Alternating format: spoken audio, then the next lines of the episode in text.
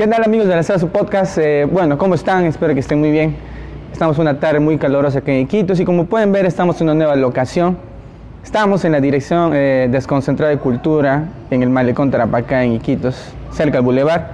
Y estamos con un invitado muy especial, eh, alguien que nos va a hablar mucho de, cine, porque eso es a lo que estamos acá. Y mi polo lo... Y vine con este polo especialmente para, para la entrevista, ¿no?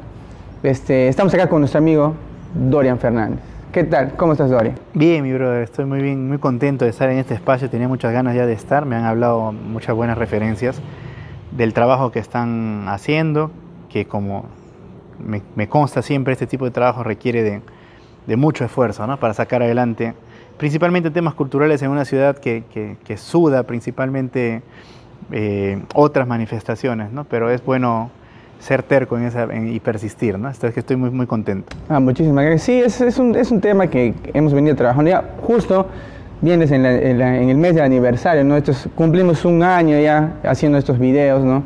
Esperemos que sean mucho más y queremos dar nuestro cota a la cultura, ¿no? Nosotros tenemos la, la manía de comenzar siempre nuestras conversaciones, entrevistas, haciendo la pregunta de rigor, ¿no? Este, y bueno, lo vamos a hacer contigo también, ¿no? Para que la gente quizás no, no te conozca aún o solamente haya visto tu nombre en, la parte final de las películas, pero no sabe quién es. Por eso siempre preguntamos, y lo haremos ahora, ¿quién es Dorian Fernández para los que no lo conocen y para los que los van a conocer? Bueno, yo creo que tengo que hablar en tercera persona, no es mi estilo, pero toca. Depende. Ya. bueno, yo creo que, que soy, prefiero. Soy un chico de Iquitos que en algún momento en su vida se atrevió a soñar que podía hacer cine y dedicarse al cine como su pasión y su medio de vida, y que hoy por hoy puede decir que, está logrando ese máximo sueño. Eh, soy también un optimista por naturaleza eh, y un incansable de, de creer un poco en, lo que esta tierra tiene para ofrecer en, todos los términos artísticos, pero en mi caso especialmente en términos cinematográficos, un, un creyente del talento de Loreto para la realización de cine y sobre todo para la actuación de cine. Creo que es una tierra maravillosa. Eso, eso, una persona con muchas ganas de seguir mostrándole a diferentes otras latitudes todo lo que tiene este espacio para ofrecer desde la cinematografía. Ah, qué chévere. Este, justo este, un amigo que entrevistamos hace poco, Paco Bardales, nos comentaba que, y nos decía a Andy y a mí, que Iquitos es una máquina de, crear ideas, crear historias, ¿no? Y que está en, bueno, está en nuestro deber tratar de aprovechar esas ideas y verlas en qué tipo de manifestación cultural hacerlo. Por ejemplo, tu, tu rollo es el cine y todo eso, ¿no? Quiero que nos cuentes un poco cómo se inició este amor por el cine, cómo, desde qué edad, cómo se prendió el foquito. Claro, lo, lo mío fue muy coyuntural. Yo tuve la, una infancia marcada por el gran cine bolognesi que estaba a dos o tres casas de mi casa en mi infancia, ¿no? Entonces, principalmente eh, me recuerdo muy niño, mis primeros recuerdos era esperando que el proyeccionista salga y deje junta, junta la puerta para colarse en el cine al cual no podía acceder porque no me daba la economía ni porque ni iban a dejar un niño de cinco este, años solo. Y colarme a ver películas que, que me marcaron eh, entre ellas muchas películas de terror, porque era un cine que, por alguna razón, yo creo que porque el espectador eh, loretano y quiteño es muy místico, muy cercano a estas manifestaciones, entonces las películas de terror se, pasaban mucho. ¿no?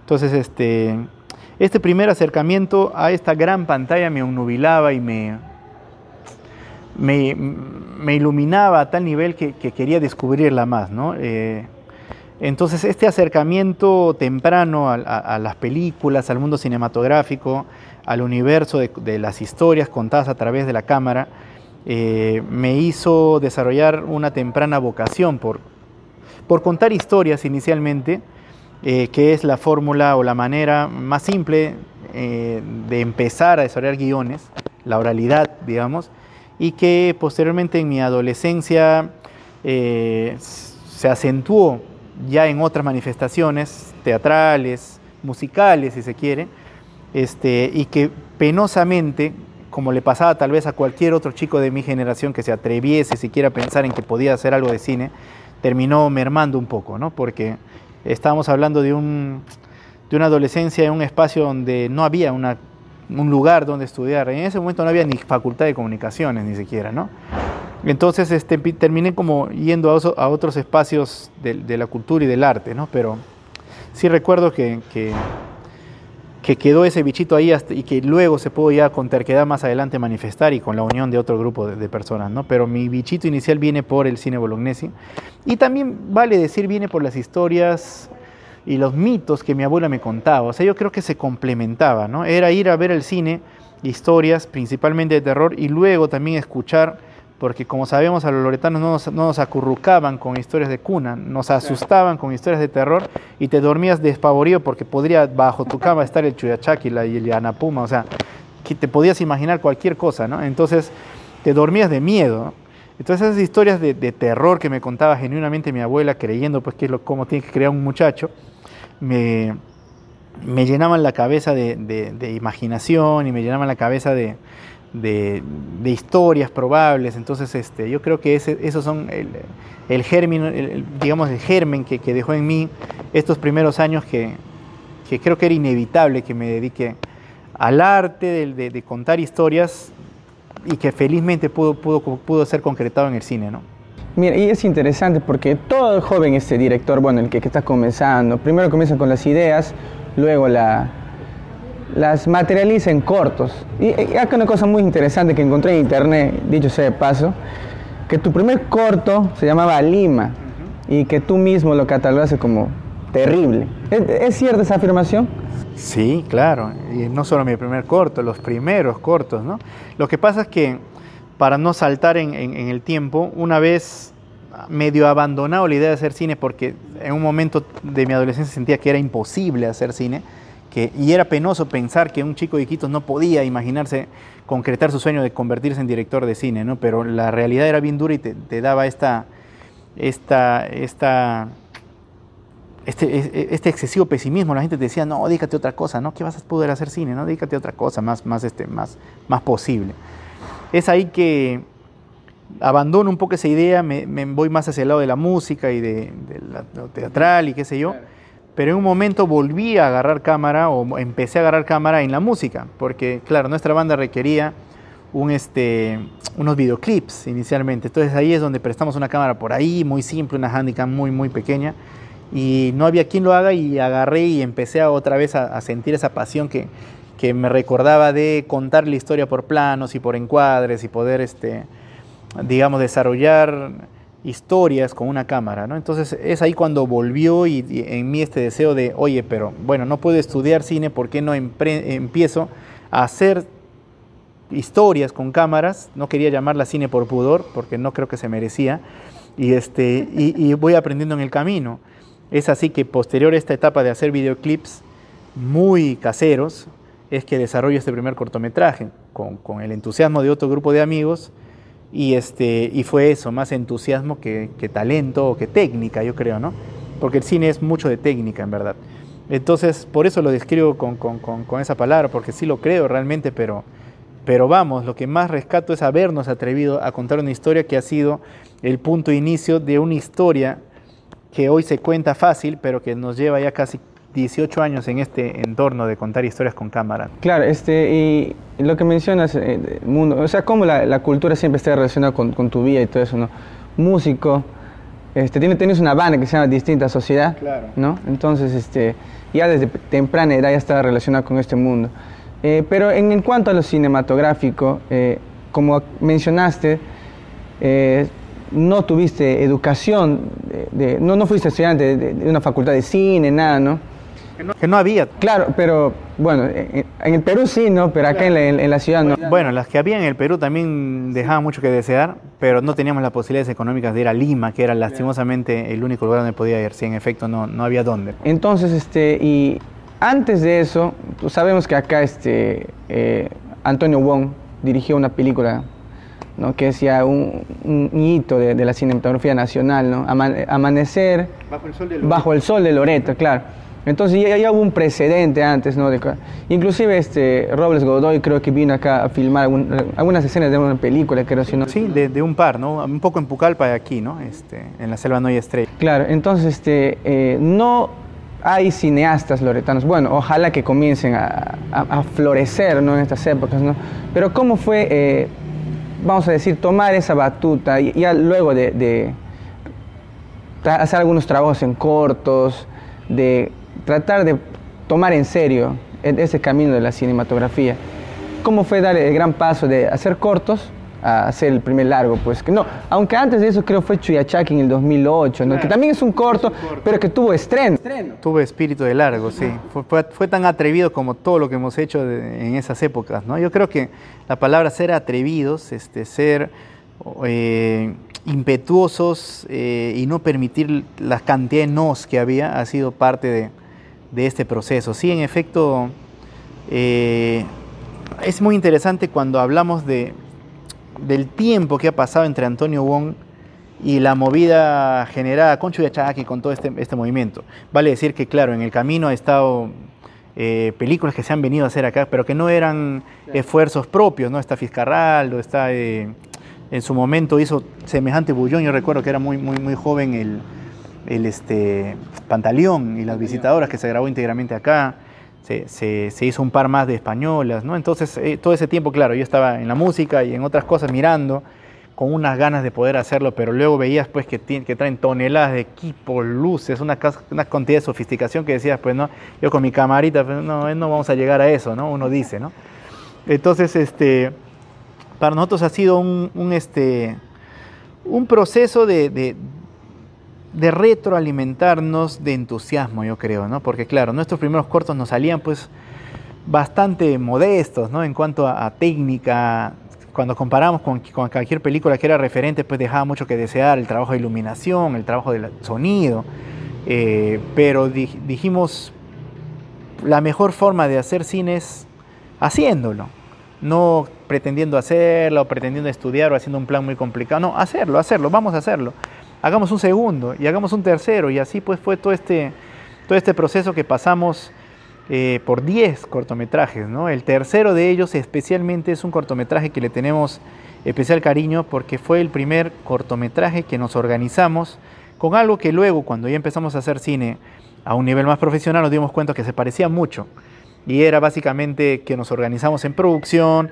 en etapas, con equipos, equipos de arte, o sea, se distribuyó un equipo de más o menos 60 personas, todos orates amazónicos que creían que podían hacer una película y nos animamos a hacer Chuyachaki, ¿no? que tenía un espíritu bien major, ¿no? tenía un espíritu muy, este, era un slasher, o sea, disfrazamos al Chuyachaki nos basamos en el Chuyachaki, no contamos la historia real, pero ¿cuál es la historia real del Chuyachaki? ¿no? Ya hablar de mitología, pues estás hablando de muchas acepciones. Y le dimos la acepción más slasher que podías imaginarte, ¿no? Este era un casi un asesino serial, ¿no? El Chuyachaki, que mataba en su modalidad, claro, que se transformaba eh, mágicamente en una persona conocida para hacerte perder en la selva, pero en este caso te, te asesinaba, ¿no? De la forma más brutal. Y entonces, este este corto nos quedó mucho más atractivo que los anteriores, ya en términos de técnicas, se veía mejor iluminado. Habíamos adquirido ya una cámara con nuestro trabajo en la publicidad que tenía por primera vez cuando apareció el look de 24 cuadros, ¿no? porque antes el video era 30 cuadros. Si entendemos un poco la técnica, era un movimiento mucho más fluido y más televisivo. Nosotros adquirimos por primera vez una camarita de nuestro trabajo publicitario que ya grababa en 24 cuadros y tenía un look más cinematográfico. Entonces esa película o este cortometraje nos parecía que parecía una peliculita. Y decidimos con total conchudez decirle a los dueños del cine, tenemos este trabajo, son actores locales, locaciones locales de un mito muy conocido. ¿Qué te parece si le llevamos al cine? Tres doritos después, un estreno cinematográfico gigantesco con pancartas en las calles, con este avant premier alfombra roja, o sea, una cosa en la que al loretano le hizo sentir realmente más cerca a esta atmósfera tan apasionante que, tiene este, este, este tufío de hacer cine, ¿no? O sea, realmente nos, nos sentimos un poco más cerca de, de, lo que significa alrededor de hacer películas. Claro, dejábamos mucho al debe, contar las historias con guiones más elaborados, eh, plantear encuadres, eh, digamos, mucho más profesionales, pero ya se iba acercando, ¿no? Y para nosotros fue un, un gran paso, sí, en efecto. Pasamos por otros seis cortos más para llegar a nuestro primer largo. El último corto se llamaba El último piso. Eso es del 2009, creo. Es del 2009. Entonces vale decir la evolución. Yo la evolución la cuento en dos cortos. Nuestro primer corto a Lima que hicimos ese corto por la presencia de Katy Serrano, una impulsora de cortometrajistas muy conocida en el año 2003-2004, que vino y nos dijo, por favor, anímense a hacer, que yo tengo el Festival La Noche de los Cortos, que fue el festival más importante de cortometrajes del Perú, y quería una representación de Iquitos. Con su entusiasmo o con su pedido y nuestro entusiasmo hicimos a Lima, un corto que estaba muy, muy, este, digamos, con muchas dificultades técnicas para hacerse, pero que tuvo una mención honrosa en ese festival. Era como Qué chévere que estos chicos por primera vez se atrevan a hacer algo. Entendemos que tienen limitaciones, pero les damos este espaldarazo, este reconocimiento. Entonces ganó una mención honrosa del jurado. Eso nos llenó de entusiasmo y dijimos, no podemos parar, ¿no? Algo han visto acá, ¿no?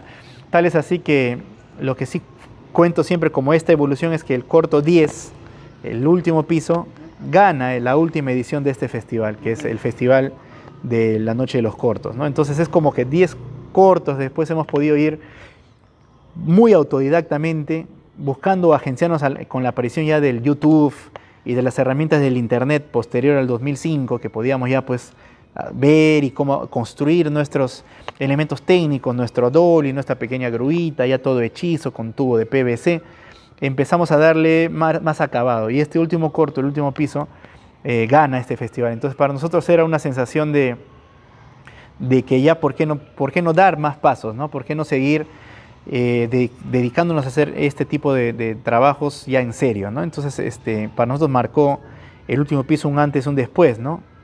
Eh, y también marcó un antes y un después para nosotros unas clases que tuvimos con justamente el... Yo fui becado por el, este, como ya venía haciendo 10 cortos y era como el, entusiasta que hace cortos en Iquitos, hay que becarlo desde el Ministerio de Cultura para asistir al curso de Dave, de, de su primer curso, que lo hizo en Lima, la primera vez que vino, y él era el, se vendía, entre otras cosas, como el instructor de Quentin Tarantino, de una serie de, de cineastas. Entonces ahí es este que en estas clases nos dicen una de las cosas que a nosotros nos impactó, ¿no? que es ya dejen de hacer cortometrajes y pasen a hacer largometrajes. Y en ese punto ya teníamos escrito Desaparecer, que estaba destinado a ser nuestro primer largometraje, pero era logísticamente muy gigante, muy, muy grande, muy compleja y, está, y teníamos escrito el, el cortometraje La Niña del Azúcar, que iba a ser nuestro corto número 11. Es ahí cuando nos, nos mete el chip de mejor hagamos un largometraje con lo difícil que es, pero hagamos el esfuerzo porque un largometraje tiene más salida, más opciones, más festivales, más oportunidades que el cortometraje, ¿no? Y ahí es donde vinimos con la decisión de hacer un largometraje, un poco así, así, así fue, ¿no? Entonces, este, llegamos a la parte donde, bueno, la mayoría de gente conoce el trabajo que hiciste en el cementerio general, porque como fue la, catapulta hacia, hacia ser más conocido en el Perú, en el, ámbito cinematográfico y todo eso, ¿no? Yo recuerdo ese tiempo, todavía estaba en la universidad, y yo, yo vivía al frente del cementerio. Cuando grabaron Pantaleón, también recuerdo que cerraron el cementerio, y cuando grabaron el cementerio general, bueno, estaba en la noche, pero igual no, no se podía pasar. Y recuerdo, me, me, causa un poco de gracia, ¿no? Porque este, a veces nosotros íbamos a jugar fútbol en el cementerio en la parte de atrás y no podíamos ir a jugar, ¿no? Yo ahora estoy con una persona que, que, que, no, me deja jugar fútbol. Pero es interesante es, lo de Cementerio General porque fue un boom, ¿no? Fue, bueno, es la película de terror eh, más taquilla de la historia del cine peruano y marcó, creo, el, un antes y un después. Bueno, la misma vez. Creo Azumera se estrenó en el 2002. 13. Sí, en abril de 2013 y Cementerio General se estrenó en julio del 2013. Ah, entonces estaban como que, o sea, comenzó el boom del cine con Asumare y Cementerio General siguió. Siguió, siguió, la, la, coyuntura, ¿no? que era que la gente empezó a mirar el cine nacional a la medida que se empezaron a abordar otros géneros, como la comedia, que antes era básicamente películas más de drama, o de contenido más intimista, de personajes, más de festivales muy valiosas películas, pero que no tenían la amistad del gran público, ¿no? Y Cementerio de alguna manera ratificó esta, eh, este espíritu de que la gente que, va a la sala de cine comercial pues quiere ver un tipo de películas y, recibió de pronto una comedia y después una película de terror, ¿no? Entonces eh, la gente fue, fue, fue, en gran masa, pues, ¿no? Aquí sobre todo fue el bastión de, mucho público a ver esa película. Sí, en efecto. Este, yo, recuerdo que, bueno, que leí, no vi porque recuerdo que no, no, fui a ver en el cine esa película porque no, no se podían adquirir entradas, ¿no? Y leí por ahí que acá en Iquitos, este, creo que derribaron la, la caseta donde, el lugar donde está, estaba la taquilla del cine, no sé, hubo un tumulto ahí.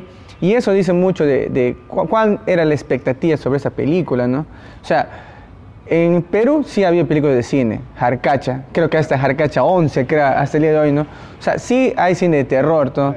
pero de la magnitud de cementerio general no había. Entonces, cuéntanos un poco cómo fue la, la, producción, cómo, se inició la idea y, y, cómo les tomó eh, al final el resultado que tuvo, ¿no?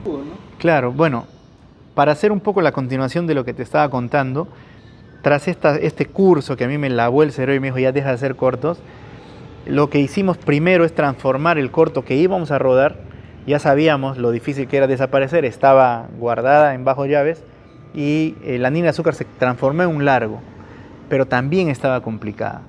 Entonces también tenía muchas locaciones, no podíamos resumir la historia, no teníamos la posibilidad porque era una historia mucho más compleja. Es así que ahí creamos una historia con este espíritu. Hagamos una historia de una locación, hagamos una historia de muy pocos actores que tengan, mucha, que tengan mucha, mucho control en los espacios que íbamos a grabar Además teníamos la, dicha y la suerte que en ese tiempo estaba en, total tendencia las películas de terror found footage o las películas de terror de metraje encontrado, ¿no? que básicamente lo que sugieren es que una persona encuentra una cinta, un video, lo que fuese, la pone play y corre una información. Claro que hay una película española que tiene REC. REC, ¿no? REC estaba en ese tiempo en furor, estaban las actividades paranormales, veníamos de la bruja Blair. Entonces era un momento en el que nosotros nos facilitaba la posibilidad de agarrar una cámara más simple, contar la historia con la técnica de que esté lo suficientemente bien iluminada, pero que parezca que está hecha con naturalidad y que no es como contar una película convencional, ¿no? Cámara en mano. Cámara en mano. Entonces este, dijimos, esta es la técnica que podemos desarrollar, aquí está nuestra oportunidad de hacer nuestra, nuestra primera, nuestro primer largometraje, porque, claro, en una película convencional necesitas, pues si vas a grabar, vamos, a grabar nosotros, necesitas iluminar todo este espacio y llenar de equipos y maquinarias, y luego si vas a girar, voltear toda la iluminación. En este caso, pues todo es más natural, ¿no? Entonces, este, eh, diseñamos una película desde el concepto y la idea para que sea barata de hacer, que, no nos complique en elementos técnicos, que tenga muy poco personal y actores y, este, y que se vea finalmente muy cercana o con la calidad que tienen estas películas y que habían logrado espectaculares resultados. ¿no? Las actividades paranormales en las películas de terror más taquilleras del mundo y costaban 15 mil dólares, 20 mil dólares. Entonces decíamos, estos ejemplos tenemos que nosotros tomarlos como referente para hacer nuestra primera película porque honestamente era, e, era la única tipo de película que podíamos poder hacer. Es una película muy simple, pero que ya cuesta a partir de 100 mil dólares, era imposible y absurdo imaginarnos conseguir. Entonces nos, este, nos metimos en esta gesta, diseñamos la historia, empezamos a buscar, primero queríamos un mito, vale, vale la pena decir. Desde siempre estábamos muy cercanos a los mitos, ya habíamos llevado a la historia del, del Yakuruna y Yanapuma y del Chuyachaki a cortos, y decíamos, bueno, hagamos un mito, ¿no? Pero no encontrábamos un mito con este espíritu de poder ser pequeño y qué sé yo. Entonces así nos encontramos con una historia que sucedió en Nauta, que es la historia original que, eh, digamos, se basa o se inspira Cementerio General. La desarrollamos en una historia de guion, que es una línea básicamente que tras la muerte de su papá va al cementerio a tratar de comunicarse con él, pero que alrededor de eso hay mal manejo de esos tableros de la Ouija, porque había todo una, un espíritu subalterno, querían hacer una venganza más, más interior. ¿no? Entonces termina esta niña siendo eh, posesa, poseída y eh, incrustándose el hueso de los muertos en el cuerpo y haciéndose daño y lacerándose y muriendo. Esa era un poco la historia original y nosotros adaptamos un poco eh, locación, ciudad, Iquitos y qué sé yo y creamos la historia de Cementerio General diseñada para ser muy simple. Y en el camino pues empezamos a encontrar mucho entusiasmo, ¿no? mucha fiebre, yo me atrevería a decir, ¿no? Por, porque se estaba grabando una película en Iquitos, en las calles, en nuestros espacios, porque actuaban varios actores que habían salido además de un casting muy multitudinario y había una suerte de seguimiento, la gente estaba muy entusiasta, ¿no? Entonces, en efecto, llegamos a ese día que yo lo recuerdo muy, muy fuerte, yo tuve que viajar a Lima para ese estreno y, este, y me llama a las 8 y 40 de la mañana la administradora del cine Díceme, Dorian, por favor, puedes hablar con tu distribuidor. Acaban de romperme la puerta del cine. Yo tengo que vender entradas desde las 10, son 8 y media y no va a aguantar. este, por favor ayúdame para que se pueda, para nos habiliten la venta. Habla, ser todo, un, hablo con mi, con mi, distribuidor para que hable con los dueños de la cadena y ya puedan vender, porque el furor era muy fuerte, había como tres cuadras, tres manzanas de gente, ¿no? Entonces no te hicimos lo, lo que correspondía tras esa llamada, marketearlo, ¿no? Entonces llevamos cámaras y, al, mediodía lo, este, lo que sucedió es eh, una noticia que decía Iquitos poseído por película Cementerio General, ¿no? Y veías a la gente rompiendo la puerta del cine. Eso se extendió al Perú y teníamos al día siguiente que habíamos quedado en primer lugar en la taquilla, que habíamos ganado a Wolverine, que era la película con quien competíamos, en 26 de julio, además que era Fiestas Patrias, una época negada para el cine peruano, nadie había estrenado película peruana porque se supone que era de los blockbusters, y terminamos llevándonos el primer lugar y teniendo hasta el día de hoy el, récord en efecto de la película de terror más taquillera en la historia del cine peruano, ¿no? que nos, nos entusiasma mucho. Claro, este, bueno, como te decía, yo, recuerdo esas épocas. Uno, por lo que te mencionaba, eso, pero el furor que causó fue, fue tremendo, ¿no? Eh, yo recuerdo que también, como mencionabas antes de, iniciar la entrevista, la conversación, que la piratería también estaba en la orden del día. Ya la encontraste el 9 de diciembre con Próspera, la película, todo Y al día siguiente, es una cosa increíble la velocidad con la que se muevan. Pero este, luego del cementerio general, o sea, para dejar un, poco y avanzar un poco, viene a desaparecer. Háblanos un poco sobre este, esta película, que también fue muy importante. Ahora la pueden ver que está en Netflix. Claro, desaparecer fue nuestra nuestra apuesta más grande, nuestra, es la película que queríamos hacer, con la que queríamos comenzar, además de una historia mm, que nos involucra y nos, eh, digamos, movilizaba con fibras mucho más eh, interiores, ¿no? Es básicamente la historia de la tenencia ilegal de recursos amazónicos y cómo por muchos años se están llevando, manifestado por el palo de rosa, pero que representaba una serie de recursos, muchos de ellos extintos, y que injustamente eh, capitales extranjeros muy informales y que además con lesa humanidad y una serie de delitos alrededor pues se llevan estos recursos. ¿no? Entonces representa un poco el grito de la idiosincrasia de los pueblos amazónicos que han sido por muchos años explotados y, sus recursos han sido llevados de la forma más indiscriminada. ¿no? Un poco ese era el espíritu, esa que queríamos contar y además que es una historia también personal porque mi abuela, que básicamente ha sido profesora rural eh, por muchos años, lo vivió en carne propia y nos contó a los guionistas, Paco Bardales y, mi persona, esta historia. Nos impactó tanto que al averiguar vimos pues que había un montón de carne para desarrollar una historia. ¿no?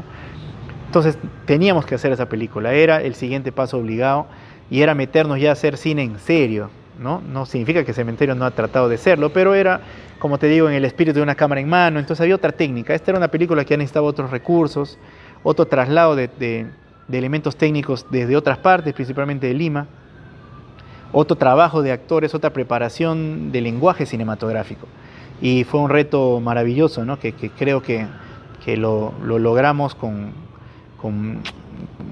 aprobamos esa, nota para hacer nuestra primera película realmente, como te digo, convencional, clásica, eh, el resultado nos ha, nos ha gustado muchísimo. ¿no? Entonces, eso fue, fue una gesta compleja para nosotros, muy neófitos en hacer películas ya en esa dimensión, pero que nos terminó siendo la universidad justamente a la que no habíamos asistido eh, y, tuvimos la suerte de hacer y aprender haciendo, ¿no? Claro, que yo creo que esa es la mejor manera de, hacer algo, ¿no? bueno, es igual que cuando, bueno, la gente que escribe, que hace este, pintura, ¿no? Tiene que probar, probar, probar hasta que ya, no, no, nunca te vas a satisfacer con nada, ¿no? Pero al menos estás aprendiendo con, con las pruebas que es. Eh, Ave Films tiene cuántas películas por haber? Seis ya.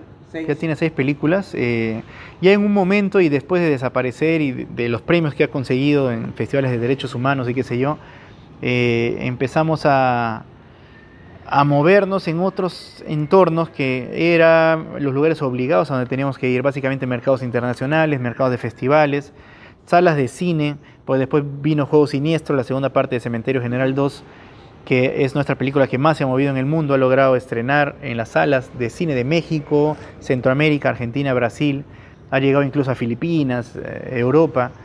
Entonces eso nos obligaba ya a dar el paso de coproducciones internacionales. Entonces eh, básicamente ahí es donde llega una película como La Pampa, que ya marca el camino de nuestra primera coproducción internacional y es nuestra sexta película. Entonces vamos seis, seis películas. Sí, se viene una nueva película. Bueno, quizás no puedas hablar sobre la película que ahora porque todavía no. Bueno, sabemos la situación actual del cine, ¿no?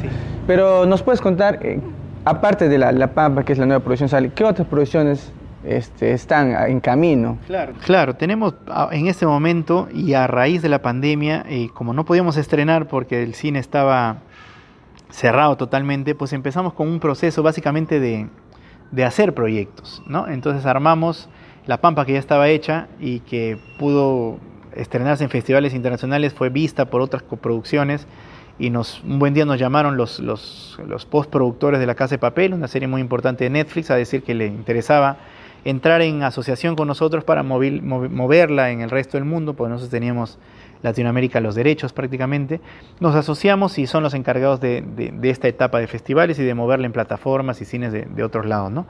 Fuera de eso, desarrollamos en paralelo cuatro proyectos más que se vienen.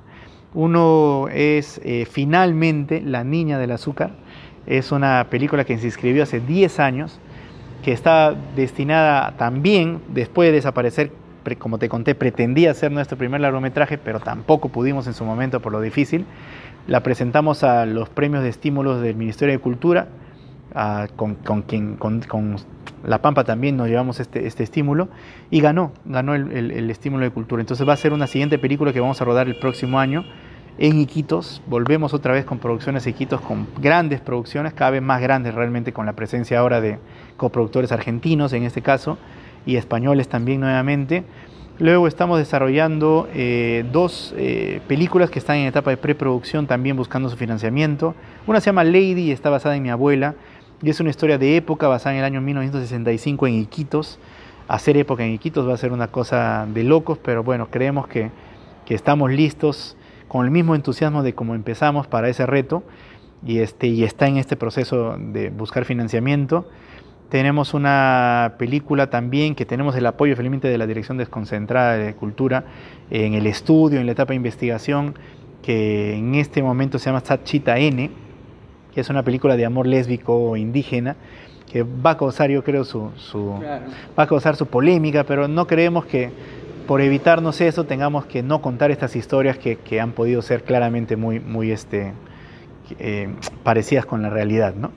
Eh, y finalmente uno de nuestros proyectos más especiales es eh, llevar al cine a un personaje maravilloso que venimos desarrollando hace casi cuatro o cinco años, que ya ha estado en teatro con los salvaplanetas, que ha estado en libros, en cuentos, en peluche, en una serie de cosas llevando educación ambiental y que es una historia que nos moviliza el corazón y nos llena de entusiasmo que se llama Guayo. Guayo la película, el personaje este tan conocido por todos nosotros de que, era un títere que estaba básicamente haciendo educación ambiental y ya evolucionó, podríamos decir, y hoy es una película animada en camino y que es nuestro proyecto más ambicioso, posiblemente el más costoso, y que esperamos en un par de años o máximo tres años ya tenerlo en las salas de cine de todo el mundo, ¿no? que es nuestra expectativa. Entonces ahora nuestra, nuestro objetivo es hacer estrenos ya en paralelo en diferentes países y no como empezamos que era estrenar en Perú y empezar a abrir otros, otros espacios. ¿no? Es parte del proceso de crecer hemos tenido un, ¿no? un momento complicado mundial, porque no es algo que solamente le pasa al cine peruano, vale decir, industrias tan importantes y, tanques, películas tanques como las de Hollywood también han tenido que pararse, posponer fechas. Entonces no somos ajenos a esa realidad, pero tenemos el mismo entusiasmo de que estas películas van a, van a conseguir lo que están consiguiendo hasta ahora, ¿no? Buen norte. Excelente. Como siempre nos dicen, bueno, como siempre decimos acá en el podcast, el tiempo es tirano. desearíamos que se extendiera más la entrevista, pero antes de terminar la entrevista y hacer la última pregunta, quisiéramos hacer un ping-pong de preguntas. Eh, bueno, te voy a dar dos opciones y tú eliges el, el, que más te parece. en cuanto a cine, ¿terror o va a ser thriller? Thriller. Ahora que en la coyuntura nos, demanda esta pregunta, ¿streaming o ir a una sala de cine? Sala de cine. Sala de cine dos mil veces. ¿Las independientes o las blockbuster? Independientes. ¿Qué, ¿Qué, auguras para el, bueno, el nuevo cine loretano que yo estoy seguro que va a encontrar sus nuevas caras, todo eso? Algunas palabras para los nuevos directores que están saliendo o la gente que se está animando porque veía una entrevista tuya en la televisión, creo que se vienen unos talleres de cine. Háblanos un poco de eso como para ir a... Para ir a... Sí, buenísimo. Sí, definitivamente con el grupo de, de amigos eh, que empezamos esta movida, eh, detectamos que penosamente y tras la eliminación, se quiere, de la UCP y de la Facultad de Comunicaciones, que tal vez era de los últimos bastiones en el que se abordaban algunos temas cinematográficos y al ya no existir hay muchos jóvenes, y no tan jóvenes también, que tienen ese deseo y ese ímpetu cinematográfico, que eh, en este momento se siente disperso, se siente abandonado en muchos casos y es penoso. Entonces con ese entusiasmo, y con esa necesidad hemos juntado cuerpo, hemos juntado esfuerzos y son 10 cineastas, 5 loretanos y 5 nacionales y un internacional desde España, que se han juntado en este entusiasmo de sacar adelante unos talleres. Son los primeros talleres eh, que hacemos después de casi 8 años que hicimos la Revolución Visual, de donde salió además el último piso. Y nos entusiasma porque básicamente son clases semipresenciales que por una semana vamos a llevar el proceso de hacer cine abordado en, su ancho y alto. Vamos a agarrar desde la idea a un primer argumento, luego el proceso de guionizar este primer argumento para que tengas un guion técnicamente bien escrito en el formato y además el proceso adecuado para escribirlo. Luego vamos a abordar la dirección de fotografía, la dirección de sonido, eh, la dirección de arte, el trabajo de los encuadres, el trabajo del director, el trabajo del productor general. Vamos a abordar todas las digamos, todo el quehacer cinematográfico y abordado además por profesionales de primer nivel. Todos tienen más de 20 películas en el cuerpo y, este, y nos han prestado su, conocimiento para estos talleres, que además van a estar orientados a la población en general que quiera participar y va a haber un número importante de becados, el 50% de los participantes van a poder acceder a una beca nada más llenando un formulario y mostrando un poco su interés en la cinematografía. Esto se hace, empieza este 27, en un poquito menos de un mes, 27 de septiembre. La vamos a hacer en el Centro Cultural Irapay. Y eh, lo interesante es que al final de estos talleres teóricos viene la parte del laboratorio. ¿En qué consiste? Vamos a generar dos grupos y vamos al estilo de Proyecto 48 o de Quinoma, de, o de estos experimentos eh, tan importantes, crear dos cortometrajes. Dos grupos con dos directores, dos productores eh, que van a conseguir sus elementos, sus actores, a quienes les vamos a dar los equipos profesionales de cine, los equipos de audio y de sonido de buen nivel y les vamos a apoyar en el proceso. Y van a competir entre sí, va a haber un ganador y van a tener premios además. Pero lo más interesante es que estas películas se van a presentar previo al siguiente estreno que tenemos nosotros en La Pampa. En la Alfombra Roja en La Pampa, lo primero que vamos a ver son estos dos cortos, producto de estos talleres que empiezan este 27 y que aprovecho eh, para invitar a todos los interesados para que puedan inscribirse en las redes sociales de la compañía de AVE Films. Empiezan desde hoy a salir eh, la información, entonces pueden ya, eh, digamos, averiguar un poco de, qué se trata estos talleres. Lo, lo interesante es que el posterior a esta actividad, vienen los largometrajes que queremos rodar y nuestra intención es tener ya personas que han vivido estos talleres y que tienen la experiencia para trabajar, ya es un trabajo en las películas. Es como que, mira, acá te capacito, ahora te doy trabajo, ¿no? Pero la idea es no perder la continuidad. Lo que queremos es que estas personas que se inscriben en los talleres fuera de estas oportunidades alrededor de nuestra empresa puedan encontrar también las sinergias para hacer los cortometrajes y que no pase otros ocho años sin que aparezcan nuevos cineastas, nuevos directores, nuevos productores, eh, nuevos actores. Es para nosotros muy importante que la movida del cine siga tan vigente y que agarre las fuerzas que, tenía en su momento y que creemos que, va a recuperarse rápidamente porque, como te dije en un inicio de la entrevista, soy un fiel creyente en el talento de Iquitos. Una última pepita, eh, finales de octubre estamos trayendo el último cinecasting. Queremos nuevamente, como lo hicimos en el año 2013 y 2015, organizar a todo el, el, que más bien quiere estar delante de cámara, ya que los talleres son para los que son detrás, y que puedan participar en estos cinecasting eh, para todas las edades.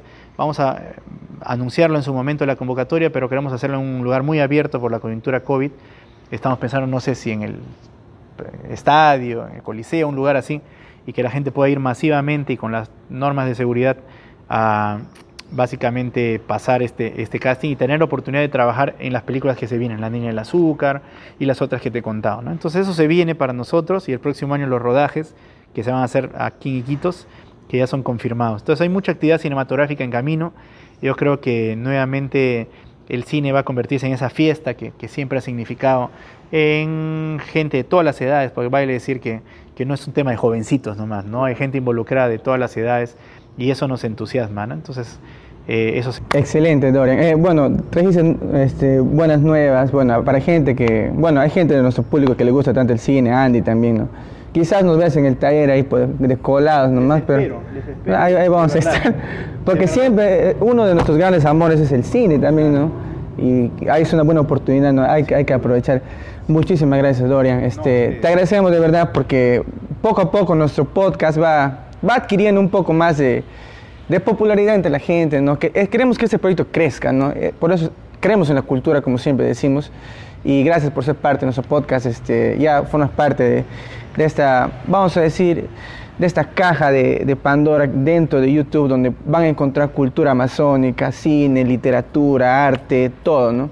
Y eso es nuestro trabajo. No, trabajo. No, les felicito, aprovecho, aprovecho unos segundos para felicitarles porque me parece que estos espacios son de vital importancia, no solo hacerlos con el esfuerzo que significa el tiempo que le dedican a cada uno de los procesos para sacar adelante el podcast, sino además verlos, apoyarlos, eh, compartirlos. Invoco a la gente a que se haga así, vamos nosotros también de nuestras redes a impulsar.